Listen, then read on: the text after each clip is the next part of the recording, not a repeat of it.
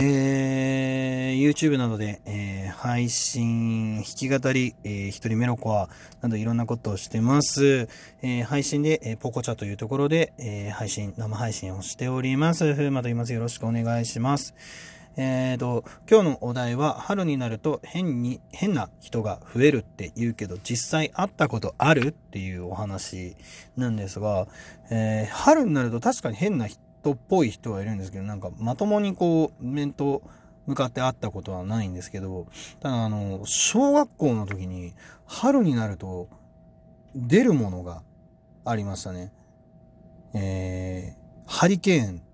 という名前で呼ばれていた、僕ら、えー、その時の小学生の間で、えー、ハリケーンと呼ばれていた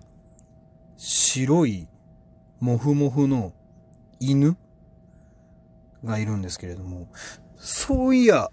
なんか、夏とかにはで、なんかそんな話題になってなくて、だいたい春先に出てくるハリケーン、もうモフモフで目とかも見えないぐらいこう、なんで、なんて言うんでしょう、もう毛、毛がもう、モップみたいな犬なんですけれども、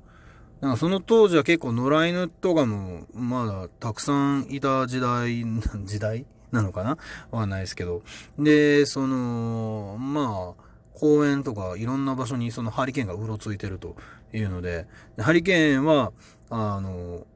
まあ、凶暴なんですよ。めっちゃ凶暴やっていう噂を聞いてて、で、僕、その当時、犬怖かっ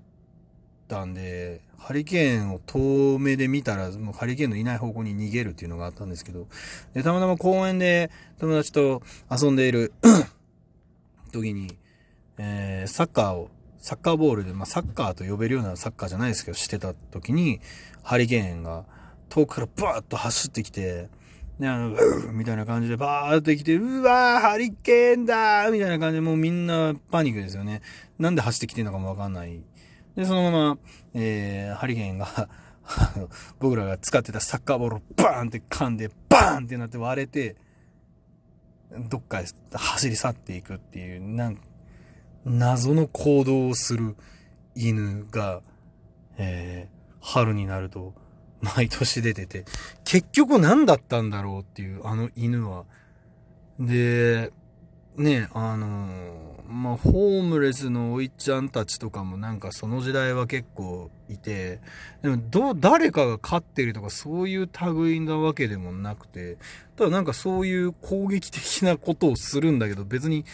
もうなんか、人によっちゃ噛まれたことがある人がおるみたいな噂は聞いたことあるんですけど、実際僕らの周りにはいなくて、ただなんかその、春先になると白い、毛がモフモフのハリケーンと呼ばれるモップみたいな犬が出るっていう春、春ね。夏とか秋とか見たことないなって思って。だから何回か春、何回か春に見たことがあるんですよ。春になるになる旅みたいな。一体あれは何だったんだろうっていうので、名前もなんでハリケーンだったんだろうっていう、ちょっとよくわかんないんですけど。だから、うーん、何だったんだろうね。妖精？攻撃的な妖精だったのかな何なんでしょう？ちょっとわかんないですけど、春になるとでも変な人が増えるっていうけど、でもそんな変な人いないですよね。なんかあの幸せそうな人はいるかもしれないですけど、うーん、変態？変態にこう、あったことって、よくよく考えたら、そんなにないかもしれないですね。そして、えー、次のネタなんですけども、こういう音も出せるんですよね。お寿司でなぜか毎回頼んでしまうネタは、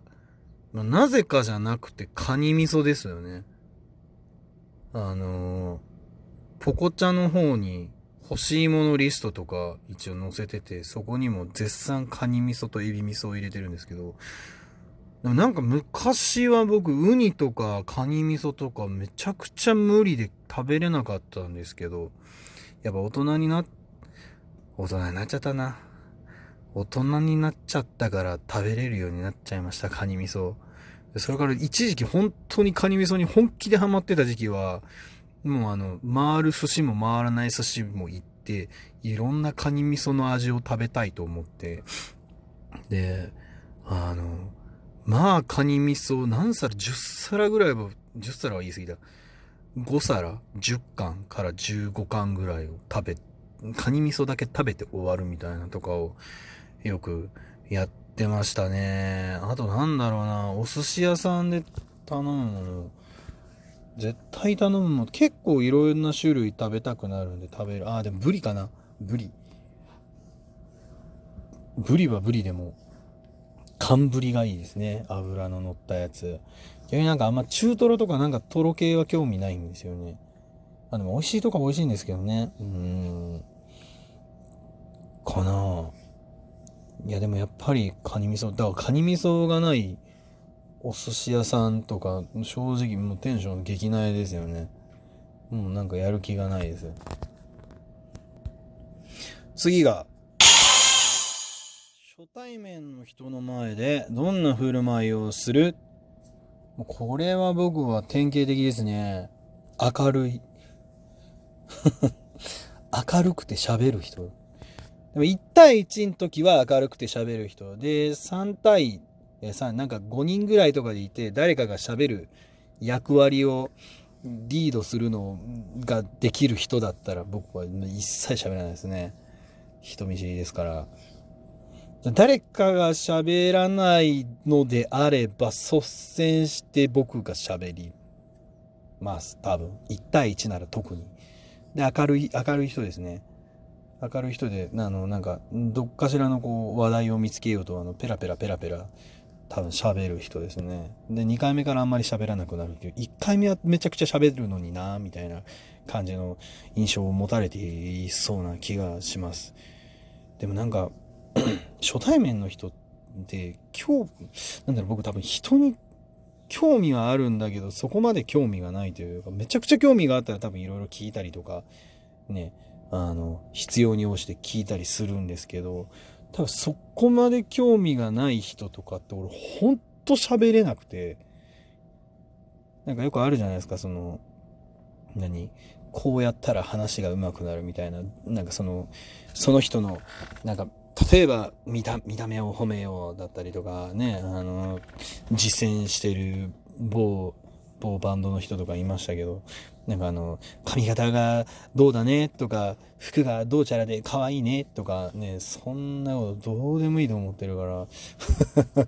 なんでもそこら辺言ってねその話のなんかこう輪を広輪というかなんかそのネタを広げていった方がいいのかなと思ったりはする時とかよくあるんですけど、まあ興味あったら、あれですけどね、その T シャツメタリカじゃないですかみたいな、好きなんですかメタリカみたいな。僕も好きですよって曲名あんまりわかんないけど、みたいな話にはなるんですけどね。特にこれといって特徴がない服を着たら、着ていらっしゃる方とか難しかったりする。まあ、インパクトがすごい人は本当にいじりやすいし、話しやすいから、話の話題が振りやすいんですけど、特に何のあれもない方って困りますよね、初対面の人とかね。特に何何の柄もない服を着ていて、何の柄もない靴、何の色もない、何の色味もない服、何のいじりようもない髪型とか、ね、どこをどう話したらいいんだろうとか。特にあの、特になんかあの、特徴もない時計、特徴のないメガネとかだったらもう、ね、積みますよね。でもなんかあの、うん、さっきみたいなメタメタリカもそうですけど、なんか一箇所ド派手だったりとか、なんか一箇所、おなんかこいつこここだわってんなみたいなところがあったらね、話ができるんですけど、なかなかできないし、する気もない僕にとっては、あまり、初対面の人の振る、初対面の前の人ではもうなんか、うん、適当に喋る明るい適当な適当に喋る明るい人で2回目から誰かにその人がもし別のグループとかで馴染んでるんだったらあまり喋らなくなる人っていう印象です。自分で自分を思うと。えー、今日の最後。現実ではありえないけど体験してみたいことってある？うーん、現実ではありえないからね、今後先わからないですけど、宇宙の端に行きたいなぁと思いますね。まブラックホールとかもどういうもんなのかなって、まあ見たいというか見れないんでしょうけどね、あれは光とかも、あの、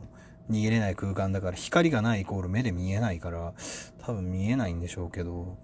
宇宙の橋ってどこにあるんだろうって、もうずっと前からね、いつぐらいだったかな。中学生、中2ぐらいの時からずっと思ってるんですよね。なんか、まあ、ビッグバンが起きて、なん銀河系があって、宇宙は膨張し続けているっていう話なんですけど、まあ人間ってちっぽけだなって思うわけですよ。その宇宙単位で見たら、地球単位で見ても人間ってちっぽけだなってなんか星空見ながら思ったりしたんですよ。で、それでだったらじゃあそのちっぽけで自分はちっちゃいけど、じゃあ端っこってどこにあるんだろうって思って、すげえ考えたんですよね。なんかもしかしたらその枠の外側におっさんがいてなんか僕らをなんかこう地球儀みたいなんで眺めているのか、地球儀というかまあ宇宙の宇宙、宇宙儀というんですかね。なんかいっぱい銀河が乗ってるなんか宇宙のなんか地図というかみたいなのを見て眺めて楽しんでんのか、端っこの端っこって何なんだろう？端っこの端っこが無だったら一体何なんだろう？今この U は一体何なんだろうとか、なんかすごいそこら辺を中学校と高校の時に考えて考えて、答えなんか出ないですし、だからなんか